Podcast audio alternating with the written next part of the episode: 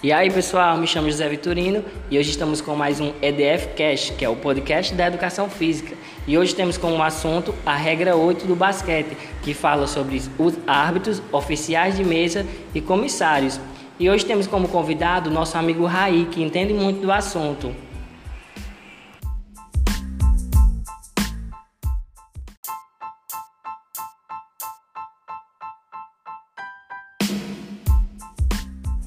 E é isso aí, pessoal. Estamos agora aqui com o nosso amigo Raí e ele vai se apresentar pra gente. Bom, pessoal, como já falado, meu nome é Raí, Raí Nicolau. E aqui a gente vai ter uma conversa breve sobre um pouco que eu sei sobre esse assunto. Bom, Raí, vamos entrar agora no assunto sobre os árbitros. Fale um pouco pra gente sobre os árbitros.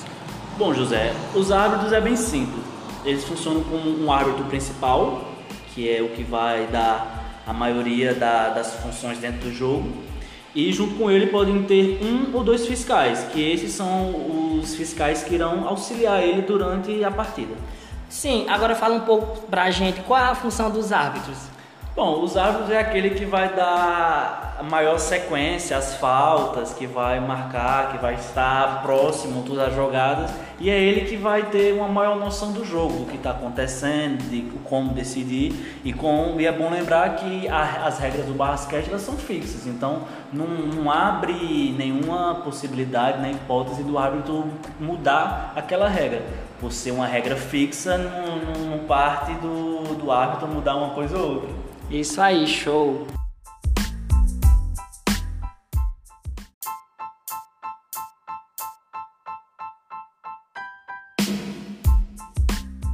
E aí, Rai, agora fala um pouco pra gente sobre os oficiais de mesa, como eles estão distribuídos e qual a função de cada um deles. Olha, os oficiais de mesa eles são distribuídos em quatro, que são os apontadores, os assistentes de apontadores, o cronometrista e o operador dos 24 segundos. Os, os apontadores, eles são responsáveis pela súmula, que é lá que vai conter a pontuação, quem fez aquela pontuação, falta, quantidade de faltas, seja da equipe ou faltas individuais de, cada jogador. E o assistente de, de apontador, como já está descrito mais ou menos no nome, ele vai tanto auxiliar o, o apontador, como ele vai também ver se houver alguma diferença entre a súmula e o placar de jogo para que caso haja alguma, alguma diferença, o que vai valer normalmente, na maioria das vezes, é a súmula, mas caso for eles consigam achar algum erro na súmula, aí vai ser falado com o cronometrista, que aí a equipe vai se reunir para eles conseguirem é, ajeitar a pontuação para a maneira correta. O cronometrista, ele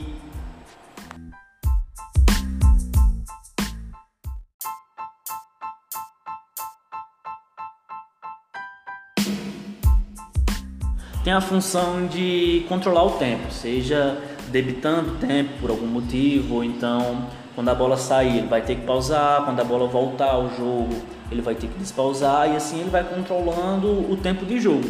Ele também tem a função de indicar o número de faltas, seja cometida por causa do jogador, então vai ser ele que vai marcar essas faltas. E ele também tem a função de efetuar substituições durante o jogo. Então vai ser o cronometrista que vai ter essas funções. Também tem o, o marcador de 24 segundos, que ele vai ser o responsável por marcar em cada posse de cada time, ele vai ser o responsável por marcar os 24 segundos, porque como a gente sabe, cada time para efetuar um ataque com a posse da bola tem 24 segundos.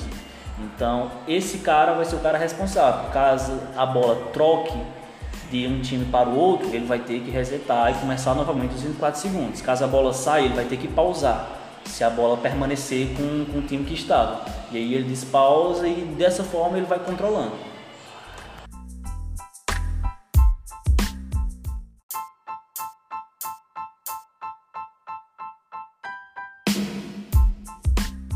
E é isso aí, pessoal. Com essas perguntas que a gente tirou nossas dúvidas sobre a regra 8 do basquete. E agora a gente agradece a presença do nosso amigo Raí ter nos ajudado. E é isso aí, até a próxima. Fique com mais um EDF Cash, o podcast da educação física.